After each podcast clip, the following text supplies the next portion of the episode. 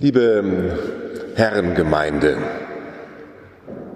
Herrengemeinde, liebe Gemeinde des Herrn. So spreche ich Sie heute Abend gerne an am Beginn des Herrentages. Der Sonntag als der erste Tag der Woche. Der Herrentag. Ich spreche Sie heute Abend gerne so an, weil mich der Apostel dazu verleitet, aus dessen ersten Korintherbrief wir gehört haben. Wenn aber verkündet wird, dass Christus von den Toten auferweckt worden ist, wie können dann einige von euch sagen, eine Auferstehung der Toten gibt es nicht? Nun aber ist Christus von den Toten auferweckt worden als der erste der Entschlafenen.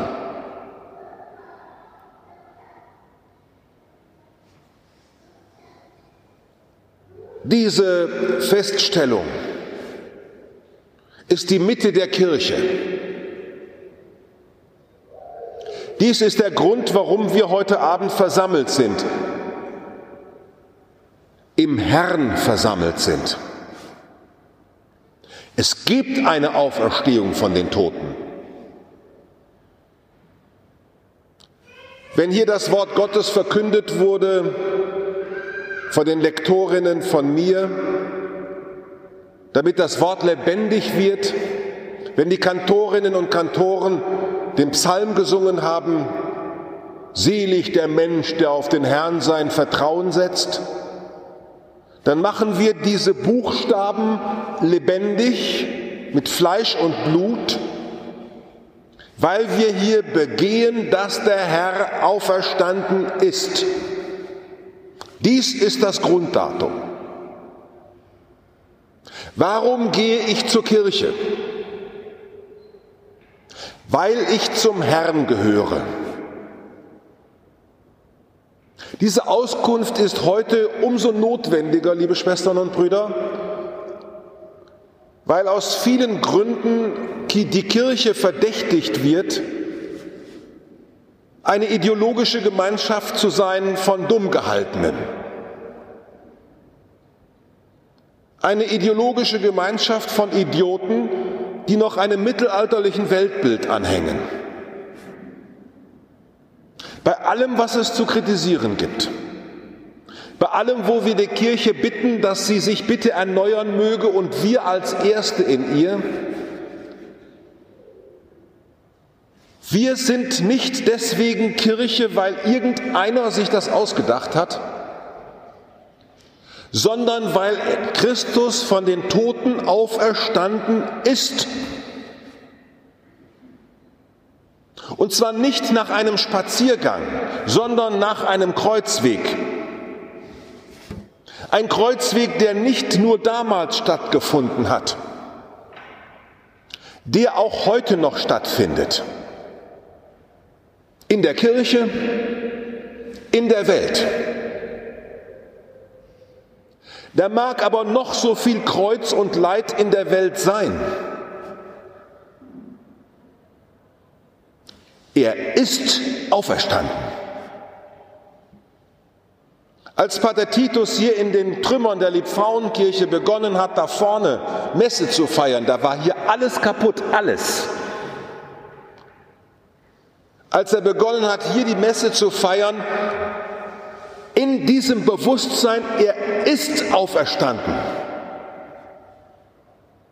Da kann kein Krieg, kein Hitler, keine Idiotie dieser Welt diesen Glauben vertreiben. Und wir wollen uns um ihn versammeln. Der Fensterkünstler Wilhelm Geier, der uns diese Fenster hier in die Kirche gemacht hat, der als entarteter Künstler bei Hitler verboten war, der in seinem Münchner Keller den Geschwistern Scholl seine Druckmaschine zur Verfügung gestellt, damit die Flugblätter der Weißen Rose gedruckt werden können, der dann vor Freislers Kriegsgericht kam und grad so dem Tod entronnen ist, ein Familienvater mit vier Kindern, kommt nachher wieder aus dem Gefängnis und dieser furchtbaren Zeit und schafft in Süddeutschland, im Kölner Dom, im Ulmer Münster und hier in dieser Liebfrauenkirche dieses ganze Bildprogramm, weil er verkünden will, und man kann das in seinen Briefen lesen, weil er verkünden will, Christus ist auferstanden. Christus hat alles Leid der Welt auf sich genommen und er ist der Grund zum Aufstehen, zum Vorangehen.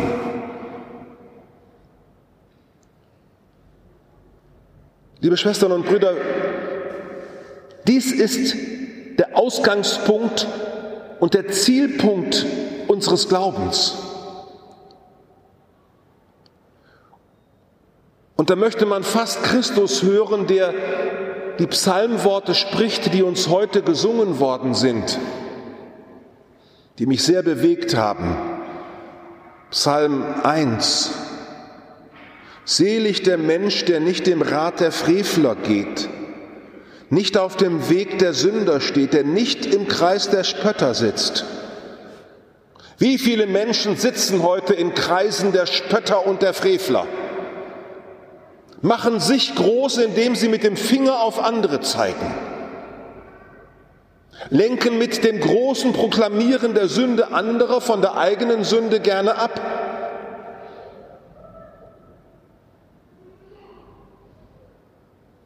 Selig der Mensch, der nicht im Rat der Frevler geht, nicht auf dem Weg der Sünder steht, nicht im Kreis der Spötter sitzt, sondern sein Gefallen hat an der Weisung des Herrn bei Tag und bei Nacht über seine Weisung nachsinnt. Liebe Schwestern und Brüder, der Ausgangspunkt und der Zielpunkt der Kirche ist, dass Christus auferstanden ist. Durch dieses Datum empfängt die Kirche ihre Kraft und in Christus wird sie sich Tag für Tag erneuern müssen, gar keine Frage. Die Gestalt der Welt vergeht und auch die Gestalt, wie Kirche sich gestaltet hat. Mal nach dem Konstantinischen Reich, dann hat man sich an anderes orientiert, immer wieder irgendwo hin, da wird es Wandel geben. Es ist gar keine Frage. Aber sie wird nur dann perfekt sein, wenn sie in ihrer Mitte noch mehr den Auferstandenen zum Leuchten bringt. Eine Botschaft, über die sich die Welt kaputt lacht. Eine Botschaft wären, für die man verspottet wird. Dass wir behaupten, dass Christus auferstanden ist und keine Sünde dieser Welt die Macht hat, uns von der Hoffnung abzubringen. Und sollte man uns hundertmal schlagen, wir stehen auf. Selig die Armen. Selig die Verfolgung erleiden. Liebe Schwestern und Brüder, die Kirche hat aus diesem Glauben heraus gar keinen Grund, triumphalistisch zu sein. Wir haben am Anfang zweimal Hab Erbarmen gesungen und schenk uns dein Erbarmen. Kyrie eleison, ja, wir wissen, dass wir gesündigt haben. Das wissen wir. Aber dies ist nicht ein Grund, den Sand in den Kopf zu stecken, sondern der Christus gibt uns den Mut, das zu bekennen, zu bereuen und sich vorzunehmen, es besser zu machen. Ich wünschte mir sehr, dass aus der Begegnung mit Christus dieser Mut in allen Gliedern der Kirche wächst. Zu erkennen, zu bekennen, zu bereuen und um Verzeihung zu bitten. Um dann mutig im Vertrauen auf Christus erneuerte Wege zu gehen. Wenn wir allein für dieses Leben unsere Hoffnung auf Christus gesetzt haben, sind wir erbärmlicher daran als alle anderen Menschen.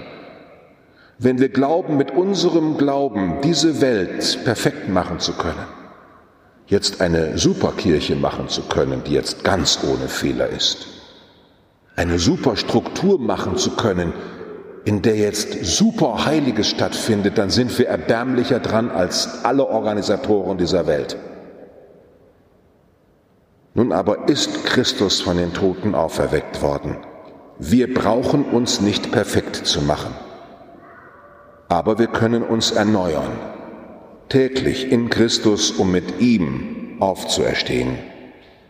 Ihm sei alle Zeit die Ehre, jetzt und in Ewigkeit. Amen.